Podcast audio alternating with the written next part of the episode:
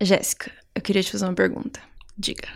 O que, que você estava fazendo no dia 21 de janeiro de 2021? Você lembra? Não sei, acho que eu tava provavelmente vendo alguma série ou trabalhando. Sei lá, são as duas coisas que a gente faz na pandemia. Bom, você tava melhor que o dono da Tesla, pelo menos. Ah, é? Eu acho difícil acreditar nisso, o que, que ele tava fazendo. Bom, nesse dia o Elon Musk tava passando vergonha no Twitter. Ele tweetou o seguinte: Eu vou doar 100 milhões de dólares para quem desenvolver a melhor tecnologia de captura de carbono. E por que, que ele tava passando vergonha falando isso? Porque a tecnologia já existe. Qual que é? Adivinha? Árvore. Sim. e aí um monte de gente respondeu com foto de árvore, enfim, virou um meme. Mas, em defesa do Elon Musk, esse raciocínio que ele tem em relação às plantas não é tão incomum assim. É normal que a gente não preste atenção em planta. Mas a gente devia. É, a gente devia. Eu sou Jéssica Mais. Eu sou a Natália Silva. E esse é o Habitat, um podcast sobre extinção e o que a gente tem a ver com isso. Ah, e um aviso. Se você escutar esse episódio de fone de ouvido, vai ser mais legal. E eu vou ficar mais feliz.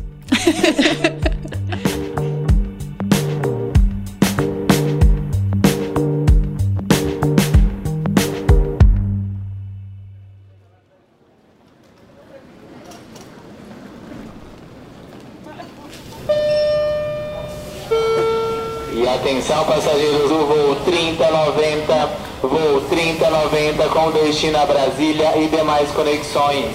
Essa é sua última chamada para embarque, embarque sendo finalizado, portão de número 10. Por sua atenção, obrigado.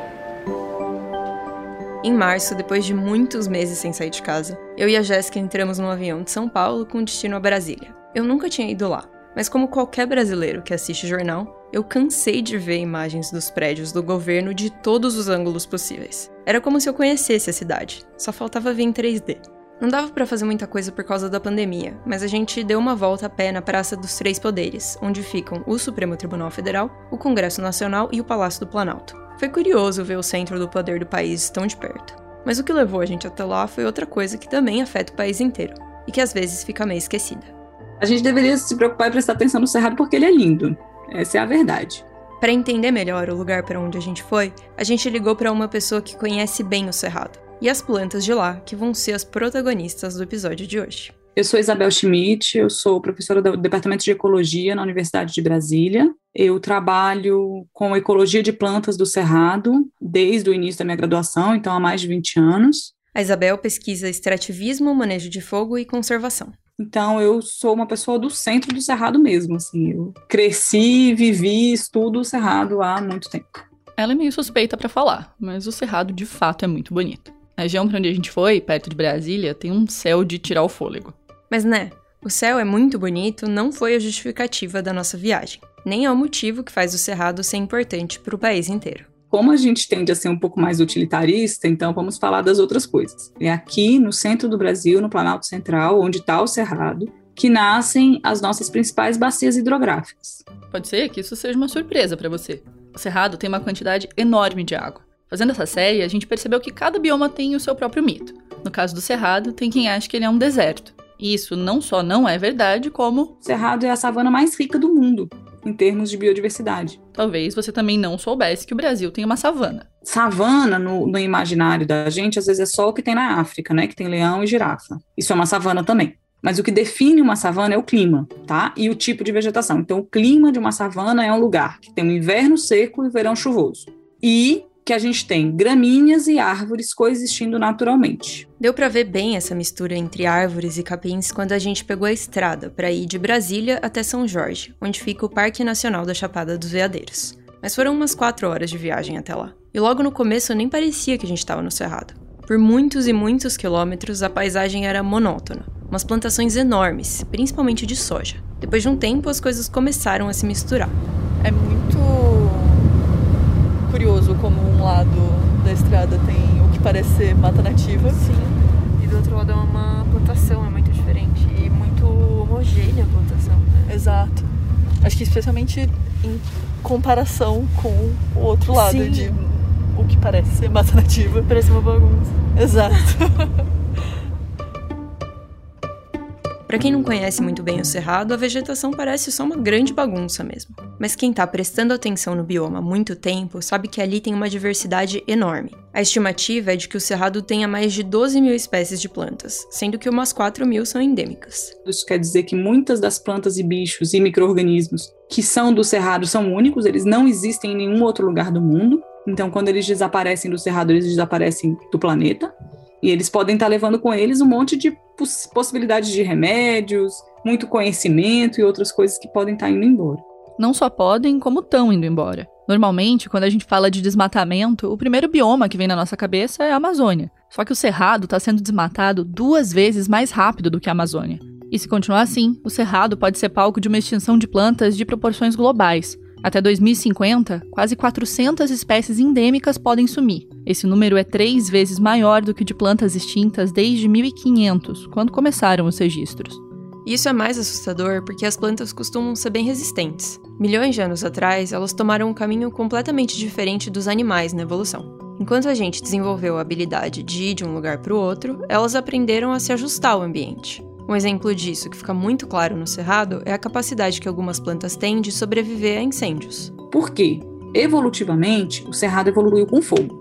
O bioma, por conta do clima e do tipo de vegetação, tem incêndios naturais. Durante o verão, as plantas secam e acumulam matéria orgânica. Aí, quando chove, mais perto do inverno, os raios caem no mato seco e começam o fogo. O que, que é o fogo? Fogo é um herbívoro generalista. Que come qualquer coisa que vê pela frente. É um ente, um, um distúrbio que vem e consome tudo que está acima do solo. Né? Dependendo do fogo, não sobra, sobra só os gravetinhos, não sobra uma folha. Aí, evolutivamente, as plantas que dependiam do que estava acima da terra para sobreviver morreram. Quem foram as plantas que sobreviveram, que foram selecionadas ao longo do tempo para viver no cerrado? As plantas que tinham reservas embaixo do solo. Guarda essa informação sobre as reservas no solo. Ela vai ser importante daqui a pouco. Mas voltando ao fogo.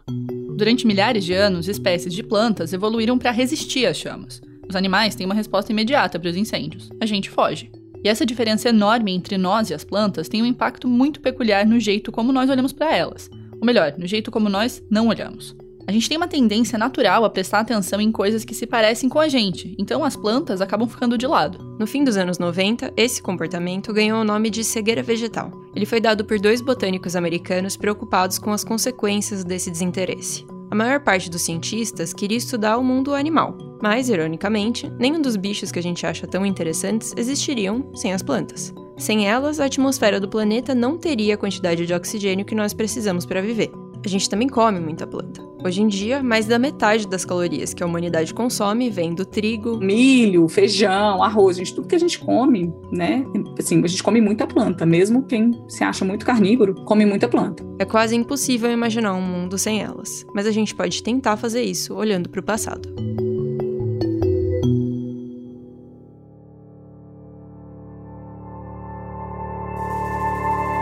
Uns 250 milhões de anos atrás, no período Permiano, um evento de extinção em massa quase acabou com a vida na Terra. Pelo que se sabe, ele foi desencadeado por uma mudança climática, uma combinação de eventos que fez com que o planeta virasse um inferno. Em resumo, a movimentação das placas tectônicas causou erupções vulcânicas gigantescas que jogaram no ar toneladas de gases tóxicos e de efeito estufa. Além de terem sufocado a atmosfera, eles causaram chuvas ácidas, que foram péssimas para as plantas terrestres e para as algas, que já estavam sofrendo com um oceano mais quente. Em menos de 200 mil anos, 90% de todas as espécies do planeta sumiram. Evidências científicas que mostram o que aconteceu com as florestas foram encontradas nos Alpes italianos. Em camadas do solo anteriores a essa extinção tinha muito pólen, que é um dos registros fósseis deixados por plantas. Nas camadas pós-extinção, o pólen some e aparecem muitos fungos fossilizados, que se deram bem consumindo a matéria orgânica das árvores mortas. Essa devastação no reino vegetal fez com que a recuperação da vida na Terra fosse muito lenta. Levou mais de 100 milhões de anos para que o planeta voltasse a ter a mesma quantidade de famílias de seres vivos que existiam antes da extinção.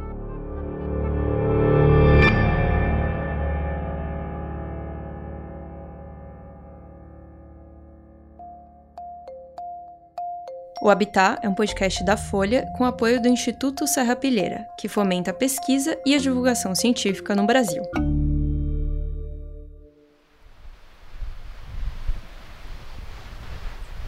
Nós fomos até o Cerrado atrás de uma planta ameaçada de extinção. Foram algumas horas na estrada até a gente chegar em São Jorge, uma vila que fica colada no Parque Nacional da Chapada dos Veadeiros. Ele foi criado em 1961 pela mesma pessoa que decidiu levar a sede do governo federal para o centro do país. Julguei oportuno, nesses primeiros dias de instalação do governo federal em Brasília, dirigir algumas palavras a todos os habitantes do território nacional.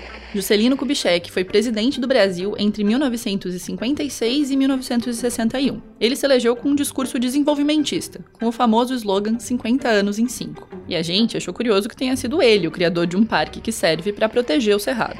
Está provado que um povo que ergue no deserto em tempo vertiginoso, com os próprios recursos, com as próprias energias, uma cidade como esta é suficientemente capaz de recuperar o tempo perdido, de acelerar a sua marcha no sentido de abolir a distância que o separa dos povos mais desenvolvidos. Onde o JK viu um deserto, tem gente que vê outra coisa. Quando fala da Amazônia e tem árvore gigante, é muito valorizado, mas quando vê a vegetação rasteira, igual a gente está vendo aqui, não é só a gente mesmo que gosta, né? Esse é o Claudomiro de Almeida Cortes, um apaixonado pelo Cerrado. É muito bonito, é uma coisa assim que ninguém, ninguém tem, gente. Quem apresentou a gente para o Claudomiro foi a Isabel. Eles dois se conhecem há um tempo e trabalham juntos num projeto de coleta e pesquisa de sementes para restaurar o cerrado. Nove anos atrás, acho que o Claudomiro deve ter contado essa história, quando alguém chegou lá e falou assim para ele: Vamos coletar semente de capim? Nativo do cerrado? Ele falou: Vocês estão doidos, isso não vai dar certo, que tem plantar capim, né? O Claudomiro realmente achou a ideia meio doida. Quando a gente começou a coletar semente dos capins, né, das gramíneas nativas, é, a gente não conhecia, né? Na época, né, antes de, de, começar esse projeto, no meu ponto de vista, né, olhando, eu vi parece que só tinha uma espécie de capim. Depois a gente foi ver, a Isabel foi pesquisar, tem mais de 300. E a Isabel queria entender melhor as espécies de planta do cerrado. A restauração no cerrado, ela primeiro começou como uma importação de tecnologias de outros lugares. Tá? Então, a restauração no Brasil ela é quase um sinônimo de reflorestamento. Então, é re, retrazer a floresta de volta, reflorestar, botar a floresta de volta. E muito da, da restauração no Cerrado começou a ser feita dessa maneira. Então, plantar muda de árvore e sol. Mas o cerrado não é uma floresta. Lembra que eu falei a definição de uma savana? É coexistência de gramínea e árvore? Então, se você plantar sua árvore do cerrado, você não vai ter cerrado. Você vai ter um bosque com as plantas nativas, pode ser bonito na cidade, enfim, mas não vai funcionar como cerrado. Você não vai ter de volta as raízes, aquelas raízes diferentes, que é uma mais fininha, uma outra mais grossa, uma mais profunda, outra mais é, rasa. Então, para restaurar cerrado, você precisa colocar todos esses tipos de plantas do cerrado, as gramíneas, os arbustos, as árvores.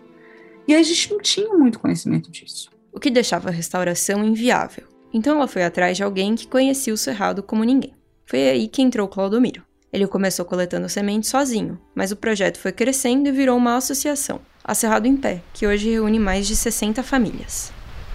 Eu saio para campo, coleto a semente, tiro a, a, espécie, né? Dobro certinho a planta, eu mando para Isabel identificar na UNB. A semente eu levo para o viveiro, aí eu vou buscar como que eu quebro a dormência daquela semente, como que eu faço para ela germinar. E cada planta funciona de um jeito. E você aprendeu o tempo de germinação no teste? No teste. Um dos testes que ele fez foi com a canela de ema. Que é uma planta bonita. Você conhece a canela de ema? Não. Vou te apresentar hoje. Essa planta não cresce muito e tem um tronco com uma casca bem grossa, então ela resiste ao fogo. Inclusive, a gente viu umas plantas que tinham sido queimadas e estavam vivas. O tronco só estava meio chamuscado. E ela dá umas flores roxas e amarelas, que são comestíveis e bem gostosas. Os moradores, o dono de pousada, queria ter uma canela de ema no seu jardim, no seu quintal, e, e começou a coletar semente, plantava, não germinava. Aí ele já estava fazendo assim, saía para campo, via a canela de ema, né, pequena, cavava em volta, tirava o torrão e plantava na sua casa. E aí com o tempo ia molhando, morria também. O Claudomiro ficou cismado com isso. E aí eu comecei a fazer experimento. Mas tudo que ele tentava dava errado. A planta nem nascia. Um ano depois, né, eu procurando uma semente para plantar, não era canela de procurando lá outra semente. Peguei esse pacotinho, né, que tava lá, semente canela de ema, eu coletei o ano passado. Ah, acho que eu vou jogar fora, semente não presta não. Como eu não gosto de jogar semente fora, vou plantar. Aí peguei uma quantidade grande de semente, coloquei dentro dos tubetes. Falei, se nascer uma, tá bom. 20 dias depois, voltei lá, tinha nascido tudo. Então nasceu mais de 50 pés. Foi o tempo que a semente ficou guardada que fez com que ela germinasse depois, no tubete. Aí o Claudamiro fez disso um método e começou a usar com outras espécies. E aí eu fiz isso com a canela de ema, fiz com a arnica, depois fiz com várias espécies, piqui, araticum, há muitas espécies que hoje que eu não, não só eu, mas eu acho que ninguém conseguia produzir a muda. Com esse experimento a gente já consegue. E a gente estava atrás de uma dessas plantas que o Claudomiro citou, a arnica. O que é aquela ali que é toda pontuda? Essa é a arnica, só que não é a verdadeira. É uma espécie de arnica, a gente chama de arnicão. Como ela não é tão medicinal igual a outra, você encontra fácil. Só que a gente estava procurando a arnica do cerrado. Agora a outra nós vamos ter que subir lá em cima. Bora então. Vamos devagar. A gente teve que subir o Morro do Buracão. Nossa. É, acho que eu tava sedentária. É, acho que. Acho que dá pra gente respirar um pouquinho, né? Eu confesso que a gente não pensou que fosse ser tão difícil achar uma coisa que fica parada.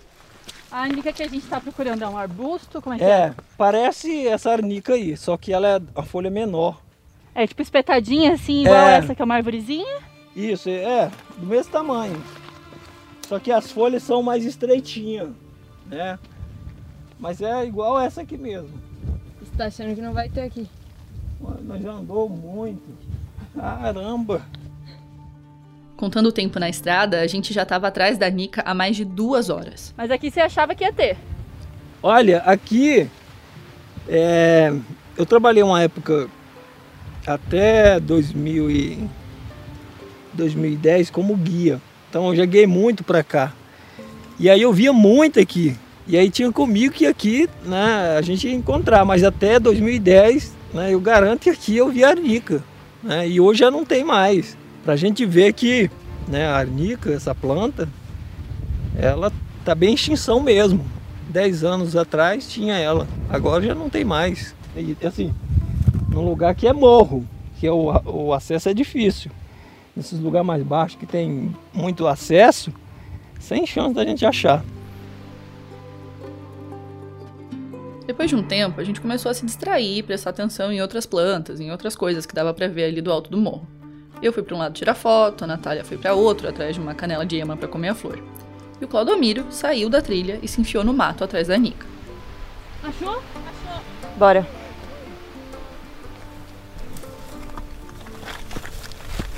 Não, mas tá enfiado no meio aqui, hein, pra achar essa. Olha, eu, eu diria que foi o, o último pé que ficou aqui. E ainda resta na- nessa área. A Nica do Cerrado não é aquela que a gente está acostumado a ver em pomadas, que é uma espécie da Europa, mas ela tem o mesmo cheiro. Olha o cheiro dela. Nossa, é igualzinho da pomada. Ela também tem propriedades medicinais, pode ser usada como anti-inflamatório. Olha essa aqui, ó. Ah, ela é pitiquinha. A história da Arnica se mistura com a história da Vila de São Jorge. Muitos anos atrás, onde fica o parque, tinha bastante garimpo, que é uma coisa que machuca muito a mão. Então os garimpeiros né, cavando né, para tirar o cristal, que é cristal de quartzo também. Quando quebra ele, ele fica as pontas, acaba machucando. Então era usada para lavar, para cicatrizar ali o machucado do garimpeiro. Depois que o parque foi criado, o garimpo se tornou ilegal ali na região e os moradores da Chapada foram incentivados a trabalhar com o turismo. E quando começou esse trabalho né, do, do guia local, o guia andava com os turistas, o turista machucava, caía. Então, dentro da mochila do guia, né, já era uma norma da associação, né, a associação de, dos guias. Tinha que ter arnica dentro do litro né, do, do álcool para fazer medicamento num- quando o turista machucava. E claro, os moradores dali também pegam galhos da planta para fazer remédio. Aí ela foi sumindo dos lugares onde o acesso é mais fácil. Para piorar, essa arnica demora muito para crescer. E ela é muito frágil. Você pegar aqui, ó, ó, nossa, quebra muito fácil. E ela não germina tão bem quanto outras espécies do cerrado. Olha, essa aqui a gente vai ter que. Eu vou, eu vou ter que produzir mais mudinha lá no meu viveiro e plantar aqui. Tá crítico. Tá crítico.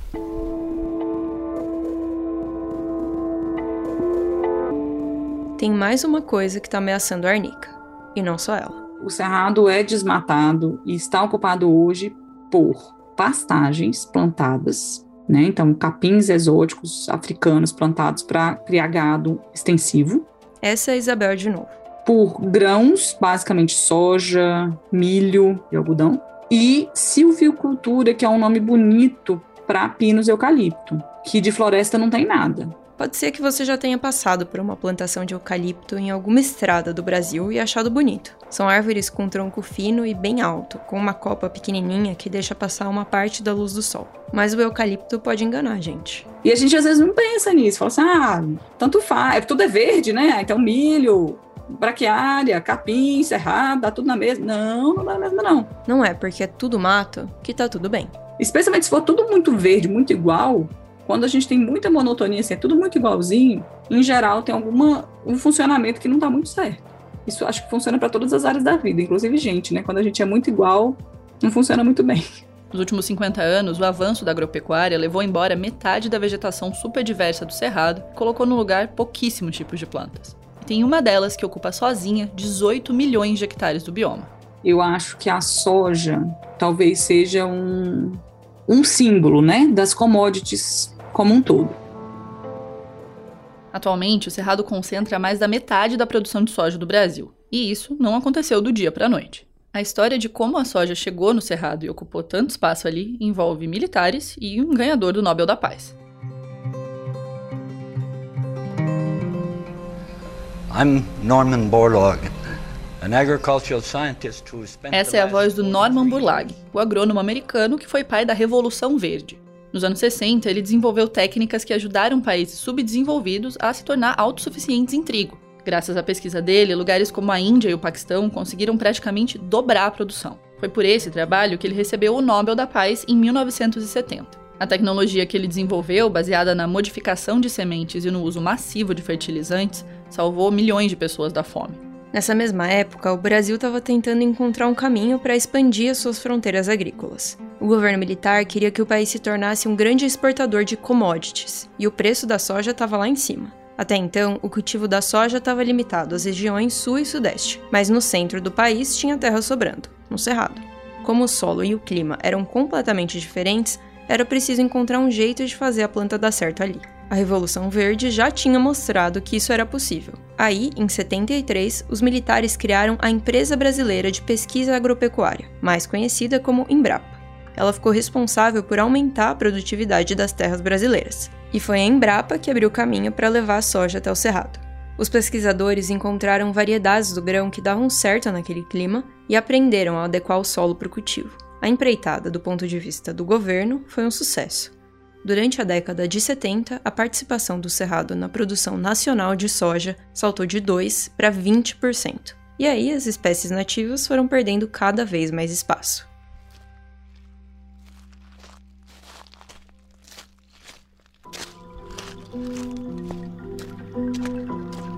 Depois de um tempo andando com Claudomiro, a gente começou a entender os impactos mais profundos que o desmatamento pode ter no cerrado tivesse, aqui onde a gente está, nesse morro cheio de vegetação ao redor, se não tivesse essa vegetação aqui e chovesse, o que aconteceria? Erosão, primeira coisa. E outra que essa água não ia reter aqui, né? Por isso que é importante a gente manter essa vegetação aqui. As plantas nativas têm um papel fundamental para fazer do Cerrado a caixa d'água do Brasil. A região é berço de oito das 12 principais bacias hidrográficas do país, que abastecem, por exemplo, a Amazônia e o Pantanal. Né? Você vê que a espécie aqui, tá vendo um arbusto desse é pequeno.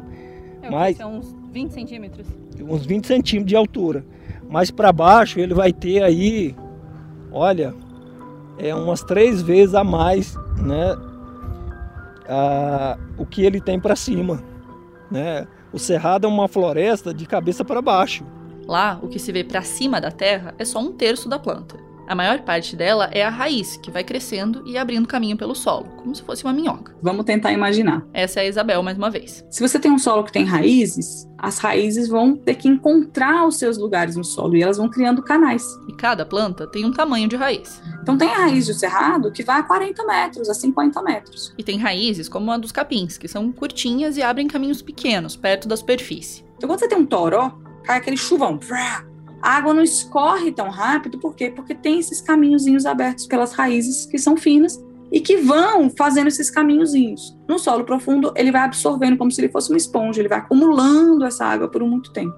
Por isso que a gente tem água disponível no cerrado, no subsolo, o ano inteiro, não só quando chove. Numa área sem vegetação, o que acontece é completamente diferente. Um solo de uma área desmatada, ele pode funcionar quase como um asfalto, de tão duro para a entrada de água. Então, mesmo que chova, a capacidade do solo de absorver a água não é mais a mesma. Então, a agricultura tira do cerrado, tira do solo do cerrado essa capacidade de funcionar como uma esponja profunda. O Claudomiro, que vive ali desde sempre, contou pra gente que antes era fácil encontrar água. Até lembro, o primeiro, primeiro ano que eu comecei a trabalhar no parque como brigadista, a gente começou a combater incêndio em toda a Chapada, né, em 2007, a gente via muita nascente, muito, muita vereda, muito campo úmido. Nascentes, veredas e campos úmidos são tipos de paisagem do Cerrado que tem muita água. A gente andou perto de uma vereda e parecia que a gente estava caminhando na beira do mar. Ou, segundo a Jéssica, num pudim.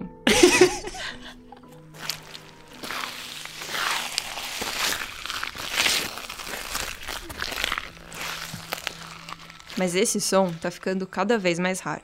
Tão raro que tá pegando de surpresa até quem conhece super bem o bioma. E nesse incêndio gigante em 2017, a gente viu que as veredas virou campo úmido, os campos úmidos virou campo seco, e essas nascentes, né, que tem muito aqui na Chapada, né, quase toda seca agora, né?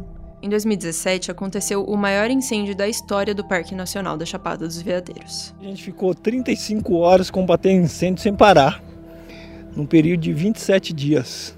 Segundo o ICMBio, esse estrago foi causado por um incêndio criminoso. Como a gente disse, o cerrado até pega fogo naturalmente, mas isso só quando chove e raios caem na vegetação. O que aconteceu em 2017 não foi isso. Era outubro, época de seca. Além disso, os focos de incêndio estavam espalhados pelo parque, em lugares onde era impossível que o fogo começasse sem ação humana. Isso tudo rolou meses depois de a área protegida ter sido ampliada de 65 mil para 240 mil hectares, o que reacendeu uma briga com proprietários de terra. O Claudomiro fez parte da equipe de cerca de 150 pessoas que tentaram controlar as chamas. E aí a brigada já estava muito cansada, né? Combateu o primeiro incêndio, no segundo incêndio, no terceiro incêndio a gente já estava né, muito cansado. Mesmo assim a gente foi, mas aí o fogo só foi crescendo, crescendo, queimou o parque todo. Mais ou menos um quarto da vegetação do parque foi perdida. É como se metade da cidade do Rio de Janeiro pegasse fogo. E uma das coisas que mais dificultou o combate ao incêndio foi a falta de água. Quando a gente ia num ponto desse, é, onde tinha água, nesses outros anos, né? Não tinha. A gente ia no, no, no, outro local, no outro ponto, não tinha, no outro, não tinha. No... Cadê a água, gente? Não tinha água para combater o incêndio.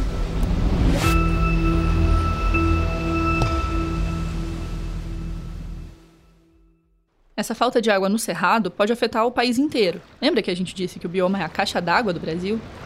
Isso, né? A gente está no, no, platô, né? na parte mais alta do Brasil. Então aqui está todas as nascentes, aonde nasce e vai descendo essas águas né, para a Amazônia, para muitos lugares. Então aqui que está as nascentes. Se a gente não preservar, né, o Brasil todo com certeza fica sem água. E a gente não precisa nem fazer um exercício de imaginação para saber como seria isso. É só prestar atenção no que já está acontecendo. Então, quando a gente tem desmatamento no cerrado, e a gente está tendo muito, a gente tem mais crises hídricas. A gente está vendo isso muito esse ano agora de 2020, de 2021. É, falta de água mesmo em vários lugares. E isso é resultado. Ah, o clima está diferente, esse ano é um ano mais seco, mais com mais extremos, etc. Mas, na verdade, isso é também uma questão conjuntural do desmatamento no cerrado. Assim como aconteceu no passado, quando as plantas estão ameaçadas, não são só elas que correm risco. Tem todo um modo de vida que pode sumir junto com elas o nosso.